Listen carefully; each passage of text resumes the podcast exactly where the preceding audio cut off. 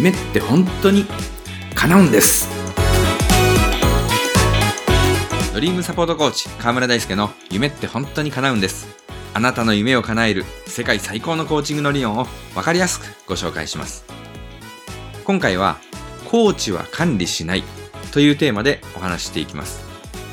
野球などのスポーツのコーチは技術的な指導をしたり練習メニューを決めたりそして選手の体調を管理したりといったイメージがあるかもしれません。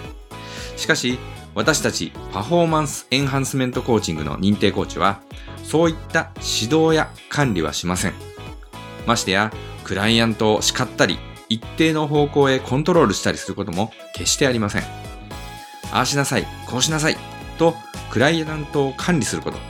これは have to つまり何々せねばならないという状態を生み出すんです。人は have to を感じた瞬間にできない理由を探し出します。自然とどうしたらやらなくていいかを考えるようになるんです。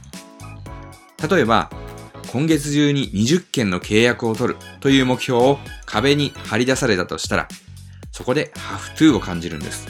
やらねばならないと思うんです。会社で決まっていることだし達成しなければ上司に責められる。同僚からも馬鹿にされる。部下にも示しがつかない。何とかして達成しなければというマインドになります。そして初めはその目標に向かって進むのですが締め切りが近づいてくると無意識にできない理由を探し始めます。景気が悪いから担当地域に良いお客様がいないから体調が悪かったから自分にはそのスキルがなかったからなどなどできない理由を見つけるんです。もともとはやりたいことだったとしてもやらねばならないに変わった途端にできない理由が思い浮かびます。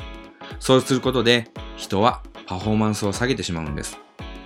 その人本来の力を発揮できなくなってしまうんです。できない理由を探し始めた人にもっと頑張りなさいと知った激励すればいいと思う人もいるかもしれません。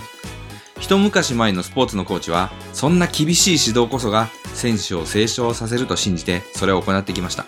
そして一定程度の成果を上げてきたという実績もあるでしょう。しかし、そうやってスポーツコーチの厳しい指導により、選手はどんどんハフトゥーのスパイラルに絡め取られていきます。人間性をどんどん失い、無知で叩かれて進む家畜になり下がってしまいます。自分で考えることをやめて、苦痛や恐怖から逃れるために自分の体を動かすだけになってしまうんです。ですから、コーチは目標の管理者であってはいけないんです。イメージとしては伴走者です。クライアントの横で一緒に走りながら横で励ましてくれる存在です。速く走れるように手を引っ張ったり背中を押したりすることもありません。ただ自分の足でしっかりと走っていく。その力が自分にはあるということに気づいてもらえるように励ます存在なのです。どのペースで走るか、どこまで走るかもクライアント自身が決めることなんです。立ち止まることも、しゃがみ込んで休むことも、その人の自由です。それを望むのなら、望む通りに行動すればいいんです。コーチングを受けると、何か大変なことをさせられるような、そんなイメージがある人もいるかもしれません。しかし、全くそんなことはないんです。毎日、やりたいことだけをやって過ごす。want to 100%の生活をすればいい。そしてそれができるのだ、と気づいてもらうだけです。コーチングが必要ない人は走るのをやめたいという人です。前に進みたくない人を無理やり進ませることはできません。あくまでその人の自由意志に基づくものである必要があるんです。自由意志で走りたいと思っている人であれば、自分が思ってもみなかったような素晴らしい走りを体験する手助けをすることができます。クライアントはコーチとの伴走で自分のゴールから目をそらすことなく、そこに自分の力を集中することができます。ゴール達成への自信に満ち溢れ、それまでには発揮できなかったようなものすごい力がみなぎってきます。自分が今まで思い込みで自分の力を制限していたことに気づくことができます。コーチの伴走により真の自由と望む人生を手に入れるんです。さて、ここでお知らせです。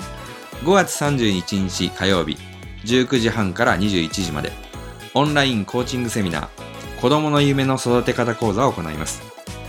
私が学んできたコーチングの理論を子育てにどう活用していくかをお伝えします。私は教育の現場で夢を奪われる子供たちを目の当たりにしてきましたし、今現在も教育を通して夢を失ってしまっている子供がたくさんいます。そこでお父さんお母さんにお子さんの夢を育てるコーチとなっていただけるようにこの講座を開設しました。詳しくは概要欄にリンクを貼っておきますので、ぜひそこからお申し込みください。それでは次回もお楽しみに。あなたの夢、叶えてくださいね。